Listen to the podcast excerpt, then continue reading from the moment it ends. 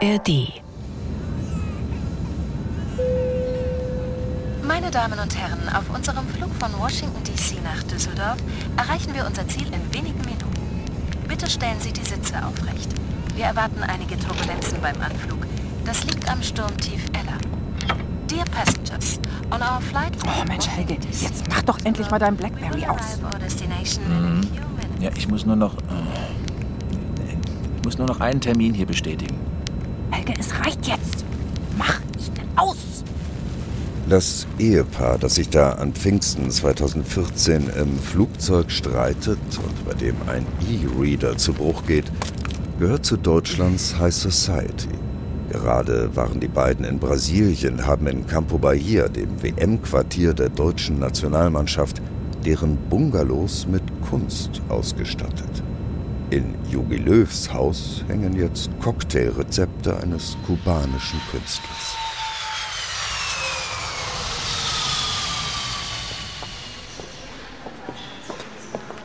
Dorothee, jetzt hör auf, hier rumzuschmollen. Herr Achenbach, Ja? ich muss Sie bitten, mitzukommen. Was wollen Sie denn von meinem Mann?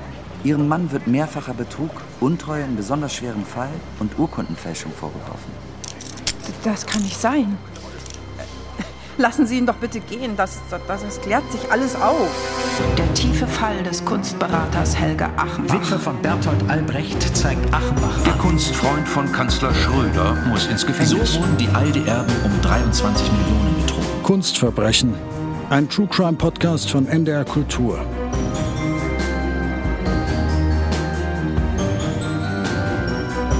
Der Kunstmarkt und der Betrug des Helge Achenbach. Teil 1.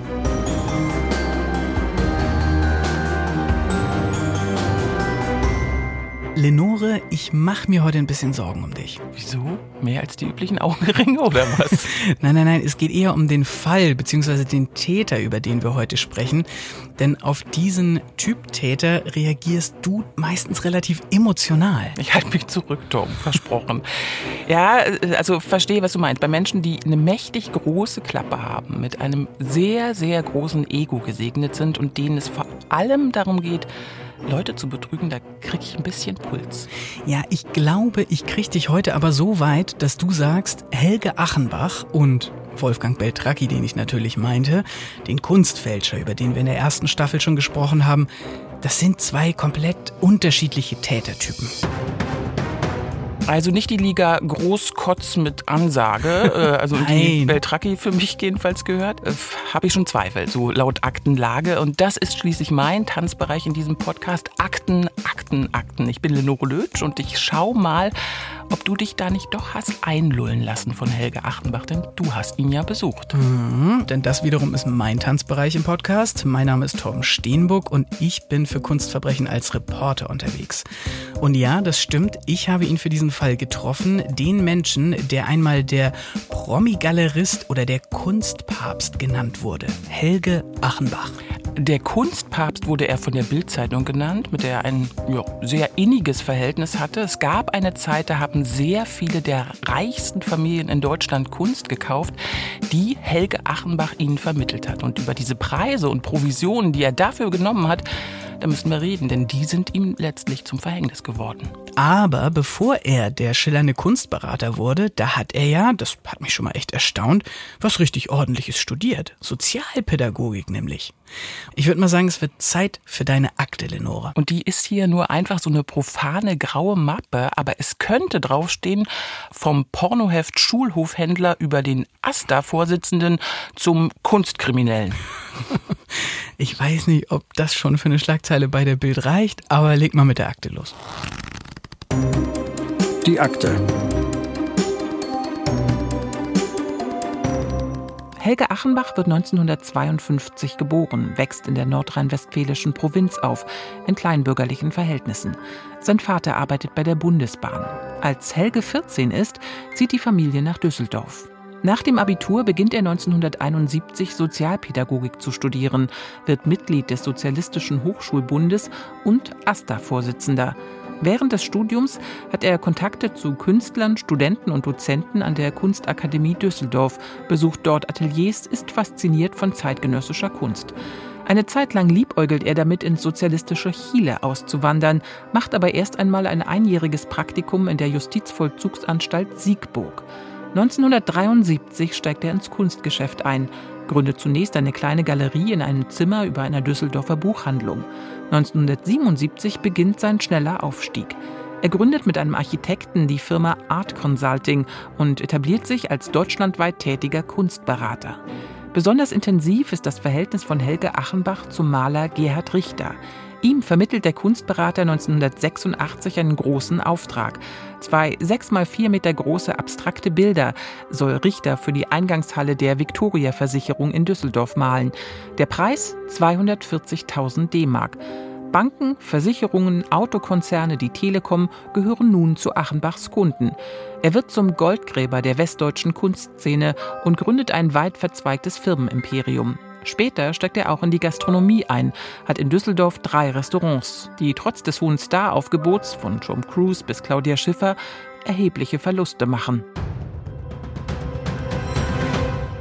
Uiuiui, man hört schon am Ende deiner Akte da einen gewissen unguten Unterton. Ja, da ist ein kleiner Schatten über der Vita des Helge Achenbach. Zuerst bleiben wir aber mal beim steilen Aufstieg. Und das ist wirklich spannend, weil es ja losgeht wie eine Hollywood-Heldenstory, in der ein kleiner Junge mit großen Träumen in kleinbürgerlichen Verhältnissen aufwächst. Mhm. In anderen Interviews hat Achenbach auch darüber gesprochen, dass er ein schwieriges Verhältnis zu seinem Vater hatte. Er ist auf jeden Fall nicht so mit goldenem Löffel im Mund aufgewachsen, dafür aber mit einer Zunge, die vergolden konnte. ja, du erwähntest ja schon etwas mit Pornos auf dem Schulhof. Ja, ja, Helge Achenbach ist ein Schnacker, ein Verkäufer. Das hat er selber öfter mal erzählt. Zehn Pfennig fürs Anschauen, eine Mark fürs Foto aus der Illustrierten. Also Geschäftssinn ist in jedem Fall vorhanden, schon früh auf dem Schulhof. Aber jeder, der mit ihm zu tun hat, beschreibt ihn auch als warmherzig, vertrauensvoll, begeisternd. Und von einem Museumsdirektor habe ich gehört, der Achenbach ist ein Filou, er ist ein Impresario und es schwingt immer so mit, ach, eigentlich kann man dem doch nichts böse nehmen. Spannend ist ja irgendwie ein Move, den wir von Beltracchi auch schon kannten. Also sowohl mit den Erotikheften auf dem Schulhof als auch dieses Impresario-Verhalten. Ja, ja, genau. Bei Achenbach spulen wir jetzt etwas vor und zwar zum Geschäftsprinzip, also mit dem er seine Kunstberaterkarriere gewissermaßen gestartet hat. Er klappert Baustellen von Großprojekten ab und versucht Unternehmern Kunst zu verkaufen, mit der die dann ihre Büros und Flure und Besprechungszimmer schmücken, also Kunst gewissermaßen als Statussymbol. Und Achenbach ist da total erfolgreich erfolgreich Industrielle werden nach Gesprächen mit ihm plötzlich zu Kunstsammlern. Und wenn ich das richtig verstanden habe, etabliert er damit etwas in Deutschland, das es bis dahin eigentlich nur in den Vereinigten Staaten gab, nämlich den privaten Kunstberater. Die Galerien, kannst du dir vorstellen, sind not amused, mhm. denn die verlieren natürlich Geschäfte durch Achenbachs direkte Ansprache. Dann, als er ein bisschen bekannter ist, geht er direkt auf die reichsten Familien in Deutschland zu und verspricht denen Wandaktien. Also Gemälde, Skulpturen, Kunst eben als Wertanlage. Und er hatte durch Kontakte aus seiner Studienzeit, so hattest du das ja auch in deiner Akte stehen, schon Umgang mit einigen der wichtigsten Künstler der Zeit. Allen voran Gerhard Richter. 240.000 D-Mark bezahlt eine Versicherung für zwei riesige abstrakte Richterbilder. Eigentlich ja gut für die Versicherung, denn die Richterbilder sind heute ja nochmal das Vielfache wert. Gerhard Richter ist seit mehreren Jahren im Verkaufsranking neben Jeff Koons der wichtigste lebende Künstler weltweit. Da wird dann ein abstraktes Richterbild in diesem Jahr zum Beispiel bei Sotheby's für mehr als 20 Millionen Euro verkauft. Crazy. Aber wir wissen ja, dass nach dem Höhepunkt auch ein tiefer Fall kam. Und um besser zu verstehen, wie es dazu kam und wie Achenbach damals drauf war, wollten wir unbedingt mit ihm selbst sprechen.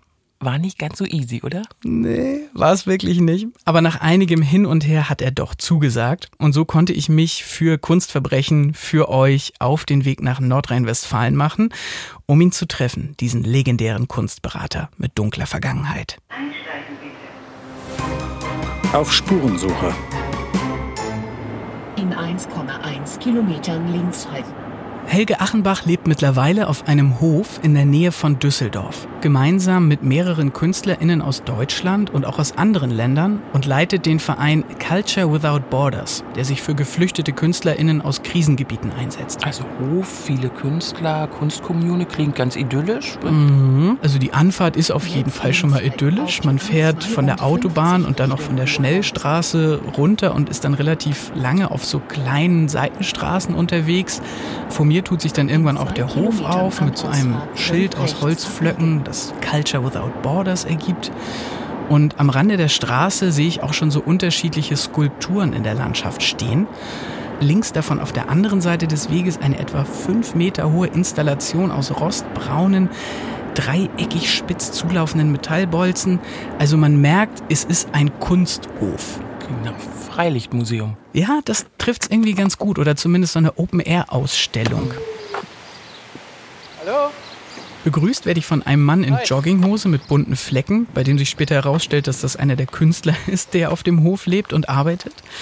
Er führt mich über den Innenhof zu einem großen Backsteingebäude, das von außen so mit Efeu überwachsen ist. Also ja, auch da optisch und vom Vibe her sehr idyllisch. Und dann kommt auch Helge Achenbach auf mich zu. Hallo, Herr Achenbach. Aha, Tom Steenburg. Moin. Helge Achenbach ist etwa 1,80 Meter groß. Bei unserem Treffen hat er einen schwarzen Hut auf dem Kopf, trägt einen schwarzen Hoodie und eine dunkle Jeans und hat insgesamt ein sehr ruhiges, gelassenes Auftreten. Nach einem kurzen Miteinander warm werden, was wirklich schnell ging, denn er ist eine herzliche Natur, ging es dann raus aufs Gelände für eine Führung. Er zeigt mir den Hof, die Skulpturen, die Ateliers und die Kunstwerke. Für mich bitte aber keine Umstände. Nein, nein, wir machen keine Umstände. Ach Tom, so bescheiden. Natürlich. Total süß. Da gibt es eine Versorgungsstelle. Weil normalerweise kochen die jetzt. Aber die sind jetzt ja weg zu der Pressekonferenz. Ah ja. Das heißt, die Künstler versorgen sich hier in dem Sinne auch selber. Genau, klar. Also wir kochen selbst. Ne? Und Ja, ja. wir haben natürlich jetzt diesen Biergarten, das ist auch wunderbar. Und die, wir können dann die Reste von den Hochzeiten essen. Verstehe. Also Freilichtmuseum mit So, das Ausschank. ist eine Arbeit eines litauischen Künstlers. Ein, so ein Baumkreis. Aus Haselnusszweigen hat er das geformt. Die Arbeit hat den, den interessanten Aspekt, Hochzeitspaare dürfen sich da draufsetzen. Oh. Das bringt Glück. Ah, verstehe. Ja, ihr hört das im Hintergrund, es war ordentlich windig an dem Tag und wie du beschrieben hast, Lenore, es ist ein Freiluftmuseum mit Ausschank, denn der Verein veranstaltet da eben auch Feste, vermietet das Gelände und so weiter, um eben damit Geld zu verdienen. Aber witzigerweise merkt man hier schon, was er kann. Er kann sofort zu einem Kunstwerk eine Geschichte erzählen oder Mhm. dich in eine Geschichte reinbringen. So. Er ist echt eine Gabe. Absolut. Das Gespräch wurde dann auch im Laufe des Rundgangs immer intensiver und auch wenn Achenbach eigentlich jetzt gar nicht groß über die alten Zeiten sprechen wollte, kommt er dann doch nicht umhin, so die ein oder andere Story rauszuhauen. Hier mal ein schönes Beispiel. 2012 muss das gewesen sein oder 2013 in Hamburg eine Kulturveranstaltung für Audi. Das war die Premiere vom Audi A8. Und dann hatte Audi glücklicherweise Udo Lindenberg eingeladen. Und Udo hatte dafür gesorgt, dass noch ein paar Sänger dabei waren, Toto zum Beispiel und so weiter. Und ich habe dann Kunst gezeigt von Andreas Gorski und Tony Craig und Juan Munoz und vielen anderen. Und Udo Lindenberg hatte Spaß dabei zu sein. Wundervoll. Und dann zum Schluss meinte er dann, Helge, jetzt würde ich gerne, dass wir noch in mein Atelier fahren. Dann sind wir dann also mit mehreren Freunden ins Atelier gefahren. Und das ging so von 23 Uhr an bis um morgens. Irgendwann, als dann diese Eierlikörflaschen immer mehr wurden und ich wusste, dass ich einen Flug hatte am nächsten Morgen um 8.30 Uhr, bin ich dann, ich glaube, so gegen 3 Uhr verschwunden. Aber das Schönste war dann der nächste Morgen. Am nächsten Morgen habe ich mich dann aufgemacht zum Flughafen und stand also in einem Bus und mir gegenüber eine bildschöne junge Frau, die ich so anschaute und die mich auch anschaute.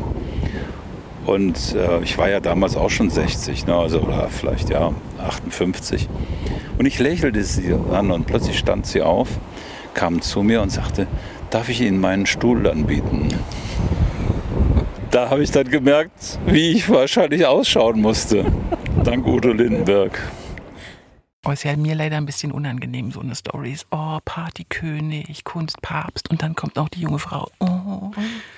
Lenore, wir sind noch nicht so lange im Podcast und du hast am Anfang versprochen, okay. dass du nicht emotional werden willst. Ich finde, man merkt allein bei diesem O-Ton schon super viel, wie Achenbach damals drauf war. Also krasse Veranstaltungen mit hochkarätigen Auftraggebern und Gästen, zu verrückten Ideen immer Ja sagen und gleichzeitig eben so ein gewisses Maß an ausgeprägter Eitelkeit, nenne ich es jetzt und mal. Die verrückte Idee ist, Eierlikörflaschen zu leeren oder bei, was? Bei Udo Lindenberg, na klar, einfach mitgehen. Bei unserem Treffen wirkt es jetzt so, als ob Achenbach große Teile dieser Eitelkeit nicht mehr habe. Er schmunzelt auf jeden Fall eher in Gedanken an diese Zeit, als jetzt krass wehmütig zu sein. Was für Promoterfähigkeiten er aber noch immer hat, das zeigt er mir, als ich ihn ganz frech Folgendes frage. Wie verfolgen Sie denn den aktuellen Markt eigentlich bewusst noch? Ich versuche es mal hintenrum durchs Auge. Okay, ich verstehe. Was soll ich kaufen, Herr Ja, natürlich. Da hätte ich jetzt ein paar Ideen für Sie. ja, ich habe jetzt zum Beispiel eine Künstlerin, an die ich fest glaube. Da bin ich definitiv sicher, dass diese Werke von heute in zehn Jahren, ich sage jetzt mal, eine halbe Million pro Bild wert sind. Und jetzt im Augenblick kann man die Bilder noch kaufen, so für 40.000. Er kann es einfach, oder? Er hat die Idee. Hast du auch das Portemonnaie, Tom? Leider nicht, aber ich war wirklich in Versuchung. Ne? Also ich meine, wenn er das so aufzählt, so jetzt noch so viel, später dann irgendwie so viel. Ja, aber man soll nichts ausgeben, was man nicht hat. Das hat mir die Recherche zu diesem Fall auf jeden Fall gezeigt. Achenbach, der zeigt mir dann auf jeden Fall nochmal die Gemälde von besagter Künstlerin. Das sind Arbeiten von Eicher. Eicher ist äh, 1981 in Karachi geboren, hat eine wirklich dramatische Jugend hinter sich. Kriegswirren, Libanon, Israel. Dann hat sie gelebt im Waisenhaus erstmal als Baby. Später dann äh, ist sie in die Normandie gegangen, wurde dort in der Normandie als Kind aufgezogen von dieser Familie. Dann gab es dramatische Themen wie Vergewaltigung, in der Familie. Und sie ist jetzt bei uns seit ein paar Monaten. Und diese Bilder hat sie in den letzten drei Jahren gemalt. Und äh, die erzählen so die Station ihres Lebens. In aller Poesie, aber gleichzeitig auch Dramatik. Ne? Und Künstlerin ist absolut großartig. Und äh, das Tolle ist, sie wird im nächsten Jahr in, in einem europäischen Museum eine erste große Ausstellung im Rahmen anderer wichtiger Künstler wie Georg Baselitz und so weiter haben. Und der Museumsdirektor, der sie vor ein paar Tagen hier besucht hat, war völlig hin und weg. Also hier ist mir jemand begegnet, das macht mir unglaublich Freude, dieser Künstlerin zur Seite zu stehen. Ne? Da knüpfe ich dann fast wieder an an mein altes Leben. Sie sehen sich schon immer oder fühlen sich schon immer noch sehr wohl in der Rolle des Vermittlers. Ja, das ist mein Leben. Also eigentlich mache ich das, was ich für Volkswagen, als ich die zum MoMA mitgenommen habe, nach New York oder zur Victoria-Versicherung, den Gerhard Richter. Und das tue ich heute wieder eben nur mit einem anderen Punkt. Nämlich, und das ist das Befreiende, ich mache das nicht wegen der Kohle, nicht mehr wegen Geschäft, sondern nur aus reiner Freude an der Kunst.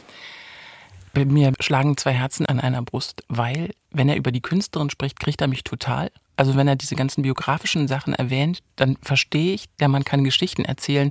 Wenn er versucht zu reflektieren, wie sein Leben ist, ist er ja immer noch der Typ, der auf dicke Hose macht, oder?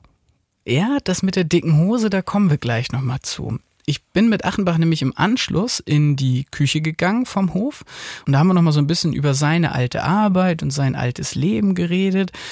An der Stelle einmal kurz fettes Sorry für die Tonqualität. Da ist mir leider einmal das Kabel gebrochen.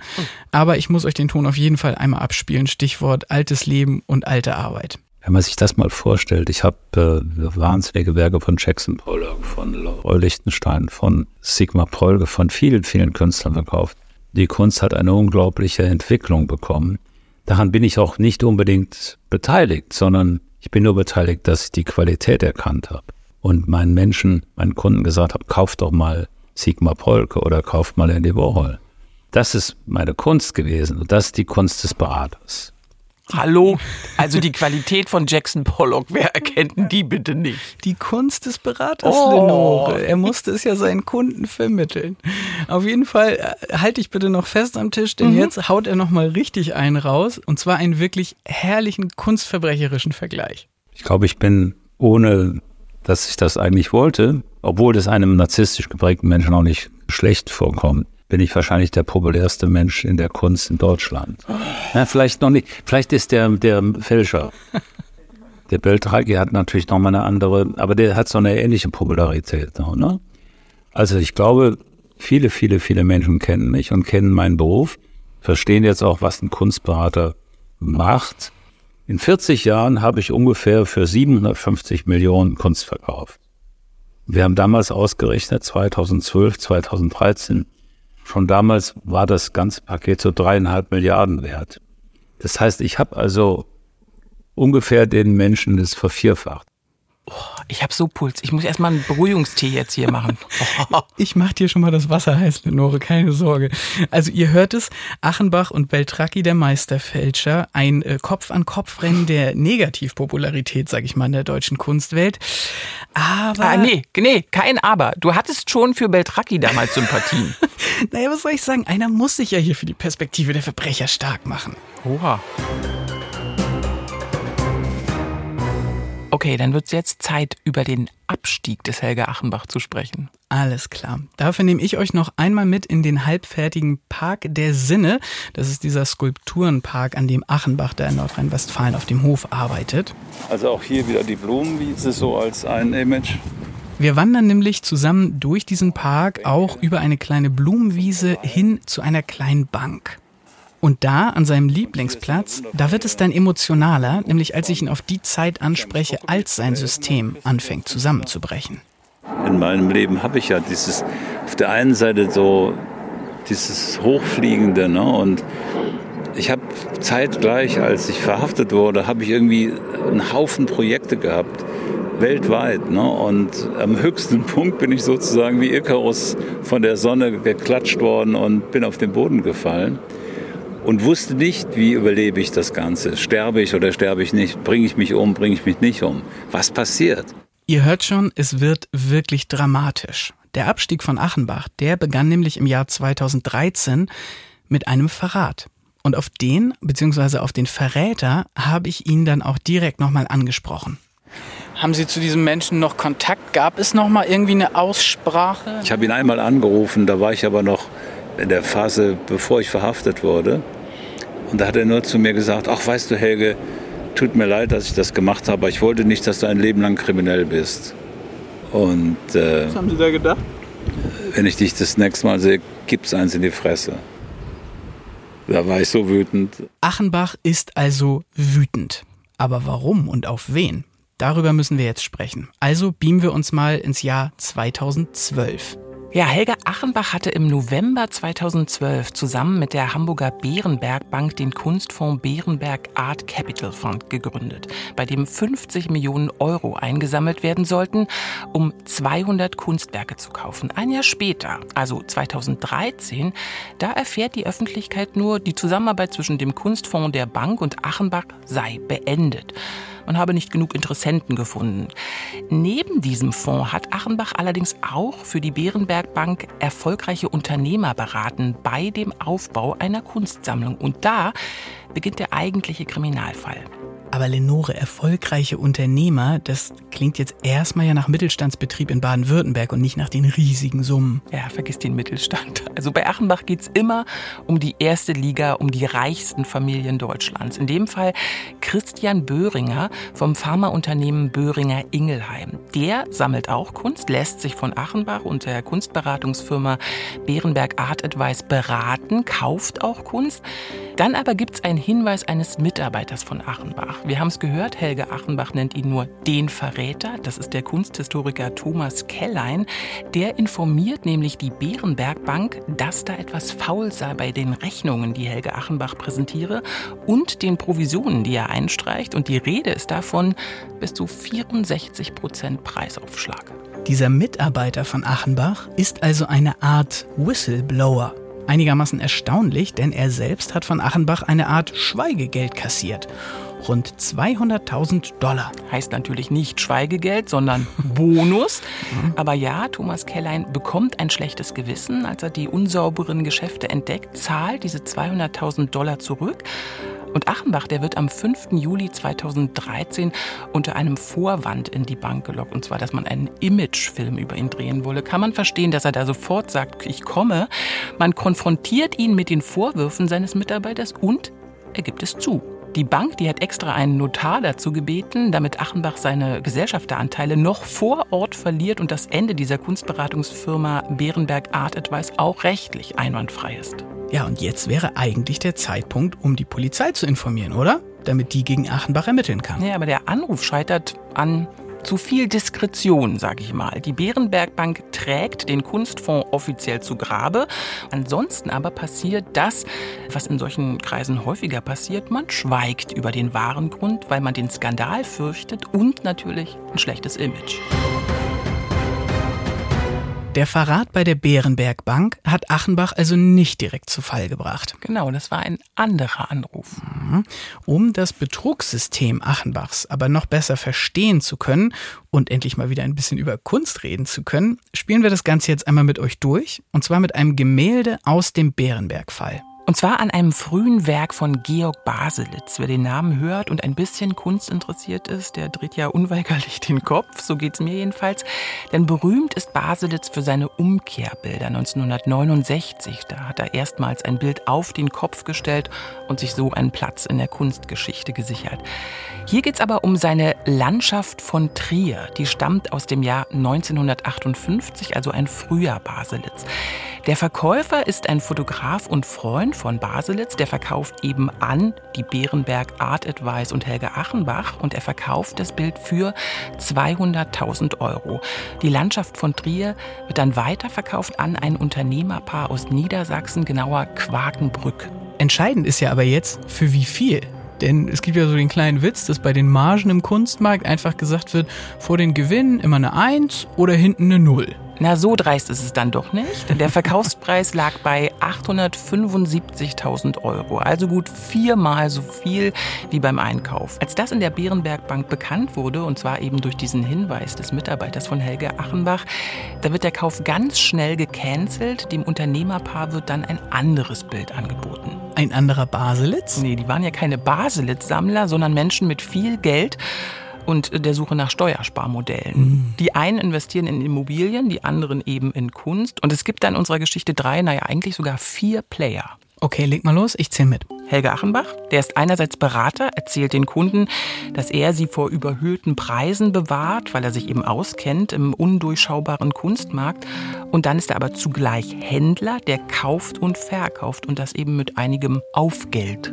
Okay, das war die Eins. Wie sieht's aus mit dem zweiten Player? Das ist die Bärenberg Bank. Der gehört ja 51 Prozent der Kunstberatungsfirma. Die kontrolliert nicht wirklich, was da gemacht wird und weiß übrigens beim Prozess dann später auch erstaunlich wenig. Die Manager der Bank hatten da hm, ziemliche Erinnerungslücken. Alles klar, dann bleibt jetzt noch die drei. Das sind die Kunden, denen folgendes Geschäftsmodell angeboten wird. Du kaufst bei uns Kunst, die verschenkst du dann zum Beispiel an deinen Sohn und wenn du dann das Bild einem Museum als Dauerleihgabe überlässt, dann entfällt die Erbschaftssteuer. Also mhm. nicht sofort, wenn du das Bild zehn Jahre dem Museum überlässt, dann wird die Erbschaftssteuer nur gesenkt. Bei 20 Jahren entfällt sie komplett. Okay, also ist es im Grunde egal, was für Kunst man sich kauft, denn man hängt sie sich vermutlich sowieso nicht ins Wohnzimmer an die Wand. Ich ahne an der Stelle schon, wer der vierte Player ist. Richtig, das ist für die Museen natürlich lukrativ. Sie bekommen 1A Kunst als Dauerleihgabe und im Achenbachschen System haben sie auch gern mal noch einen kleinen Zuschuss, eine Spende für eine Ausstellung bekommen. Das erklärt, warum im Telefonbuch von Helge Achenbach sehr viele sehr bekannte Museumsdirektoren und auch Kuratoren standen. Und die Sammler oder die UnternehmerInnen, die nutzen das also vor allem als Steuersparmodell? Ja, es gibt noch andere Vorteile. Das Museum zahlt die Versicherung, kümmert sich um Restaurierung, um Konservierung der Werke. Und dann darf man nicht vergessen, mitunter ist es auch so, dass wenn ein Bild in einem Museum hängt, in einer wichtigen Ausstellung, erhöht sich dadurch auch der Wert. Es gilt also kunsthistorisch gewissermaßen als geadelt. Verstehe. Es geht also wieder um Marktdynamiken und Werte und hat jetzt eher nichts mit dem Nimbus der schönen Kunst zu tun.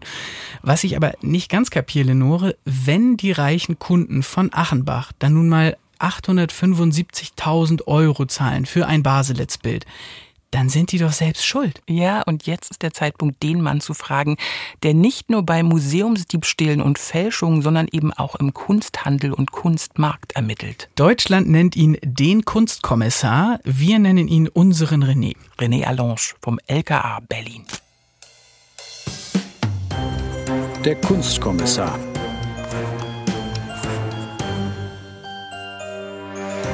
René, Du bist sicher vertraut mit dem Achenbach-Fall. Nach deiner Erfahrung, welche Aufschläge sind denn bei solchen Vermittlungsgeschäften eigentlich erlaubt? Ja, das mit den Provisionen im Kunsthandel ist immer so eine Sache. Grundsätzlich muss man vielleicht erstmal festhalten, dass Provisionen für Vermittlungsgeschäfte im Kunsthandel und auch anderswo eine durchaus übliche Praxis sind. Darin ist also erstmal aus meiner Sicht überhaupt nichts verwerflich. Aber kontrovers diskutiert werden natürlich häufig die Höhen solcher hm, Provisionen. Und nach meinem Kenntnisstand bewegen die sich bei den großen deutschen Kunsthändlern so im Bereich zwischen 25 und 35 Prozent des Handelswertes. Um die Höhen, sage ich mal, von Provisionen ranken sich, glaube ich, so die größten Geheimnisse und auch Legenden bei den Kunstvermittlungen. Ich finde, Moral sucht man da an diesen Stellen meistens vergeblich. Aber es gibt auch keine richtigen Festlegungen, wie hoch Provisionen sein sollen. Äh, vieles bewegt sich da im diffusen Graubereich. Wenn dann aber wie im Fall Achenbach beispielsweise der spätere Käufer von den gezahlten Provisionen nichts weiß und Rechnungen gefälscht werden, dann hat man diesen Graubereich eigentlich schon verlassen und bewegt sich dann auch schon im strafbaren Bereich. Wenn du jetzt sagst, René, Moral vermisst man da manchmal. Ab wann ist es denn, sage ich mal, für dich ein Punkt, an dem gegen Galeristen oder Kunstberater wirklich ermittelt wird? Ich glaube, da müssen mehrere Punkte zusammenkommen. Ne? Da muss es einen wirklich ganz großen Spagat äh, zwischen der Ware geben und der gezahlten Summe. Und äh, wenn dann also noch Dinge nicht ordentlich geprüft wurden, oder das schon in den Bereich von Wucher vielleicht gehen sollte, also wirklich eine vollkommen unübliche und überzogene Zahlung, dann ist es angezeigt, äh, diese Sachen vielleicht genauer zu prüfen und äh, mitunter kommen bei diesen Prüfungen dann halt auch Anhaltspunkte für Straftaten raus und dann wäre es natürlich wünschenswert, wenn man auch die Ermittlungsbehörden einschaltet.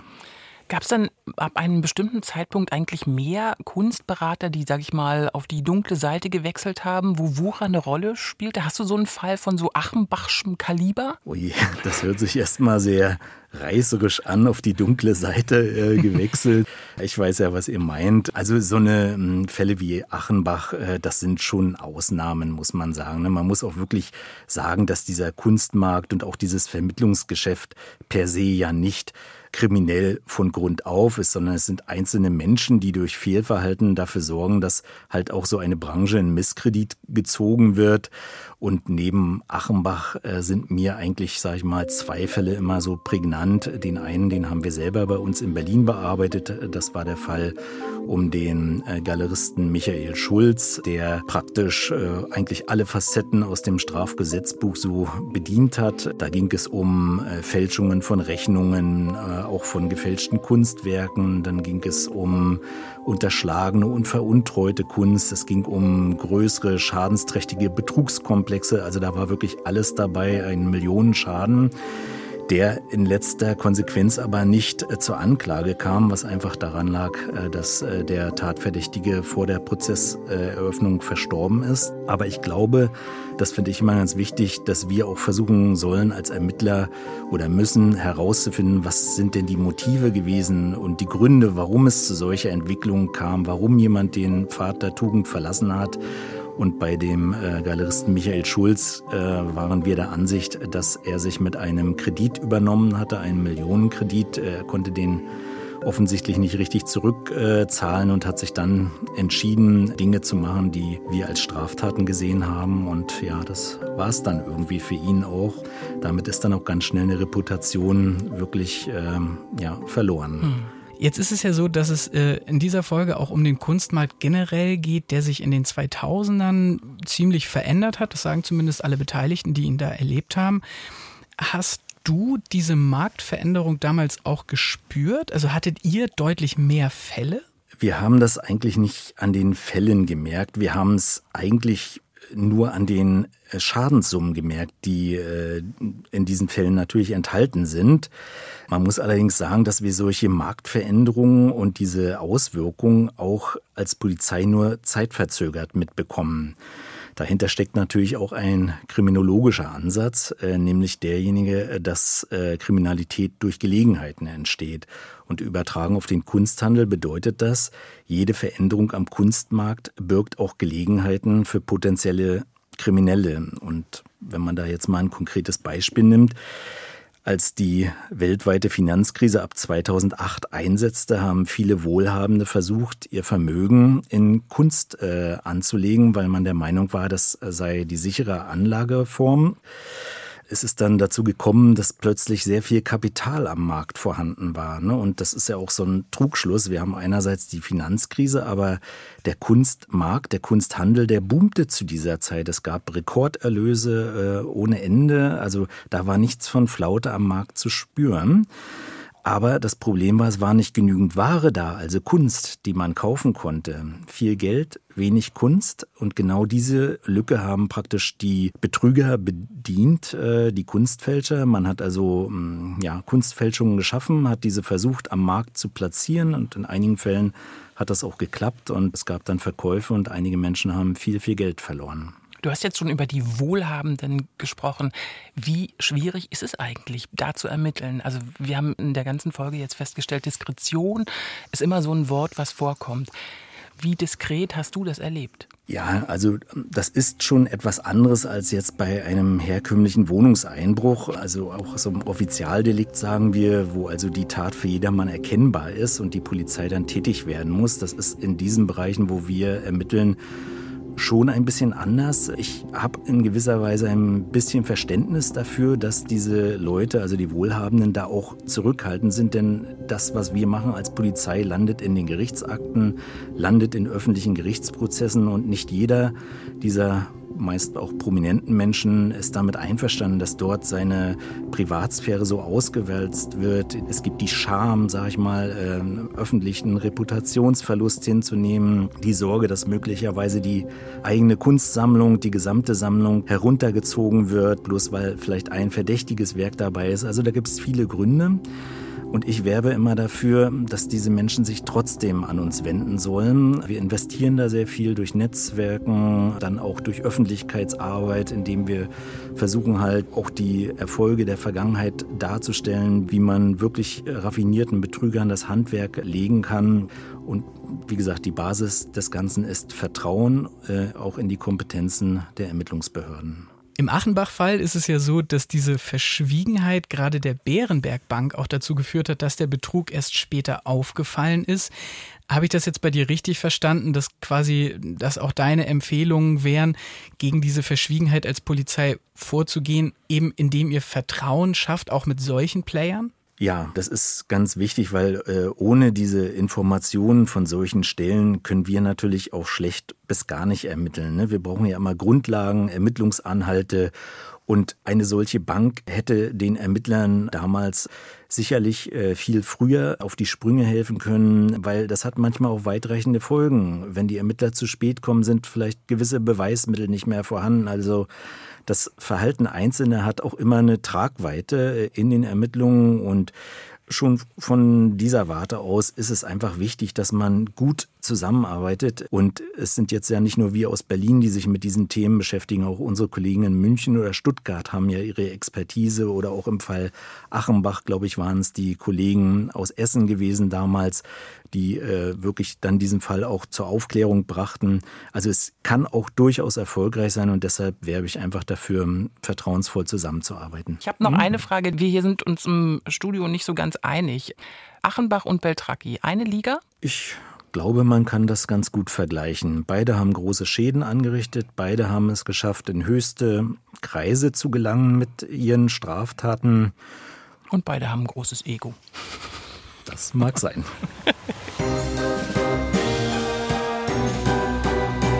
Die Nummer mit der Bärenbergbank wäre für Helge Achenbach ja fast gut ausgegangen, weil alle da so schön verschwiegen waren. Aber im Jahr 2013 klingelte nochmal verhängnisvoll das Telefon. Nicht bei der Polizei, sondern bei einer der reichsten Witwen Deutschlands und der Chefjustiziar der Bärenbergbank sagte zu ihr, Irgendwas stimme da nicht mit diesen Kunst- und Oldtimer-Geschäften, die ihr verstorbener Mann mit Helge Achenbach gemacht habe.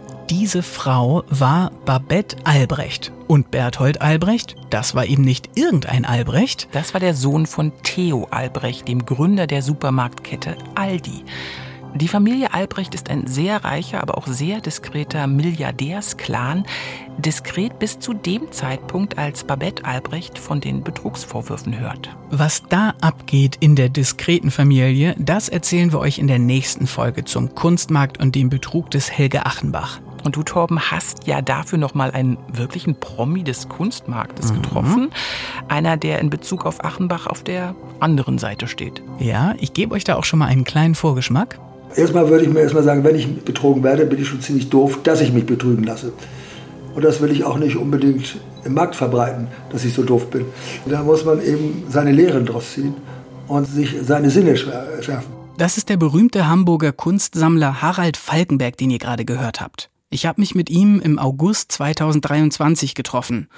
Leider ist Falkenberg Anfang November diesen Jahres, kurz vor dem Start unserer neuen Staffel, verstorben. Es war eines seiner letzten Interviews, die er gegeben hat.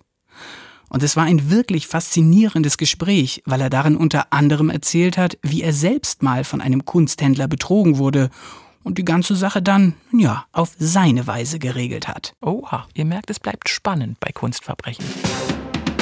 Ihr könnt den zweiten Teil vom Fall Der Kunstmarkt und der Betrug des Helge Achenbach direkt jetzt in der ARD Audiothek hören, der kostenlosen Audio-App der ARD. Also gleich rüber da, wir verlinken euch die Folge auch in unseren Show Notes. Und falls ihr es nicht eh schon getan habt, abonniert am besten da den Podcast, dann verpasst ihr keine unserer neuen Folgen. Wir freuen uns, wenn ihr die Folge spannend fandet. Schreibt uns gern euer Feedback an kunstverbrechen.ndr.de und lasst uns gerne dort, wo ihr könnt, Bewertungen und Kommentare da. Und natürlich wie immer der Hinweis, Mund-zu-Mund-Propaganda hilft am meisten. Empfehlt den Podcast all euren Freunden, die Kunst und Crime begeistert sind. Wir hören uns in der nächsten Folge. Bis dann. Ciao. Kunstverbrechen ist ein True Crime Podcast von NDR Kultur. Reporter und Hosts Lenore Lötsch und Torben Steenburg. Musik und Sounddesign Oleg Tjulenev. Redaktion Alexandra Friedrich und Christiane Glas. Ausführender Produzent NDR Kultur Stefan Ford. Alle Folgen von Kunstverbrechen gibt es in der ARD Audiothek.